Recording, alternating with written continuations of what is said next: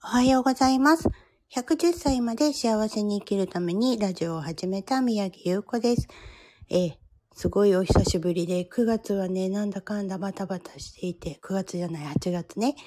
今日9月1日になってしまいました。その間にちょっといろんな方に会って、いろんなお話を聞いて、またまたね、分かったこと、アウトプットしていこうと思います。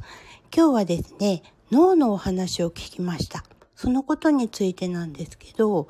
脳はね、大きく分けて4つのタイプがあるみたいなんです。左脳の3次元、左脳の2次元、右脳の3次元、右脳の2次元。これによって、こう、顔でわかるらしいんですね。で、うんと、どういうことかって言ったら、まず気になりますよね。自分はどのタイプなんだろうかっていう。えっ、とね、まずじゃあ、左脳の3次元からなんですけど、左脳の3次元ってね、あの、どんどんアイデアを出したりとか、あの、新しい、あの、システム作ったりとか、そういうことをやる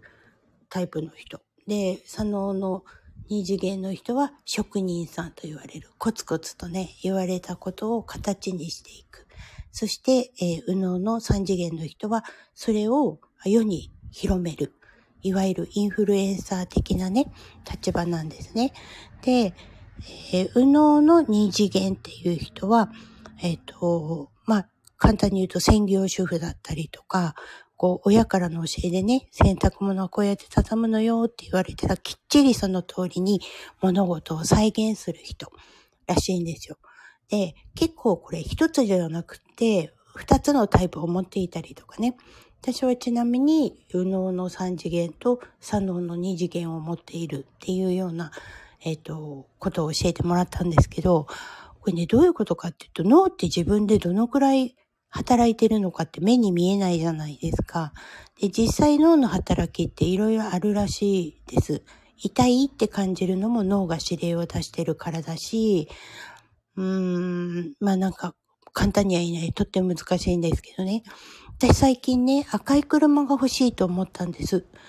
で、そう今の車を買い替えるなら次は赤にしようかなって。じゃあ赤い車のどんなのがいいかなって思いながら道を走ってると赤い車ばっかり遭遇するんですね。これって脳の働きなんですよ。私にが赤い車が欲しいなって考えたから脳が赤い車を見せてくれる。よく妊婦さんのお話でね、これ例えがあるんですけど、自分が妊娠したりとか赤ちゃん欲しいなと思ってる女性は、やったらと妊婦さんが目につく。これは脳の働きなんだって。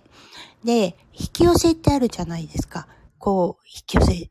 たらね、こういうふうに自分がこうなるんだっていうことを引き寄せていくんだっていうのを、えっ、と、これも脳が関係してるんですけど、ある種の思い込みだったりとか、ちょっと妄想とかね、そういった部分も入ってくるみたい。やっぱりこう考える、一回頭の中に入れてみるっていうことで、その現象が起こってくる。それを見せてくれるっていうのが脳なんだって。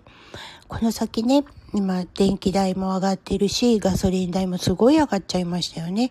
こういうので不安を感じていたら不安がやってきちゃうんです。でもそれに対してどうやって乗り越えていこうかな？どういうふうにしたらいいのかな？お仕事もう少し増やそうかな？いろんなこと考えますよね。そんな時ってね、自分にぴったりな仕事が舞い込んできたりとか、あの、友達同士の何気ない会話の中でそのヒントを得られたりとかね。それをするようにするのも脳の働きなんだって。